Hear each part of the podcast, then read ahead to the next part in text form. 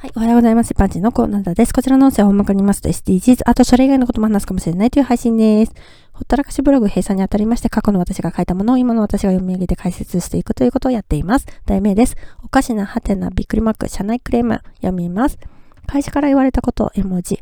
横断歩道を赤信号で渡っている人がいるということなので、青信号で渡るようにというもの、汗マーク。わざわざ社内でクレームを言う人がいるのにも驚きます。絵文字。特に日本人は歩行者は信号を守りすぎているくらいで絵文字。もちろんそれはいいことなのですが絵文字。海外では車が通っていなければ車のマーク。赤信号でも道路を横切るのが普通です。場所はどこであれ歩行者自身の責任だと思うのですが汗マーク。それに社外のことであって汗マーク。出勤時などに車内の人の行動が気になったのでしょうかはてなびっくりマーク。また最近あったことですが産休中の女性が赤ちゃんを連れて会社に来ました。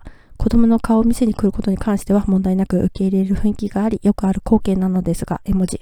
先日、そのことでクレームを言った女性がいました。子供を産みたくても産めないからこそ辛いというものでした。絵文字。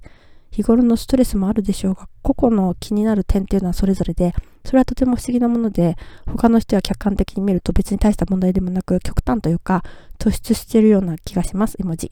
以上です。横断歩道の話、小学生ですかって感じですよね。企業の話題のレベルが低すぎですよね。でも、他人のことが気になって言いたくて仕方がないおじさんはそういうことをみんなの前で言ってスッキリするんでしょうかね。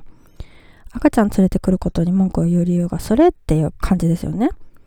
このことはすっかり忘れてたんですけれども、じんわり思い出してきました。赤ちゃんの顔を見せに来て一日中いるわけでもないだろうし、そのくらいいいだろうと思いますけどね。ではでは今回この辺で次回もお楽しみにまた聞いてくださいね。ではまた。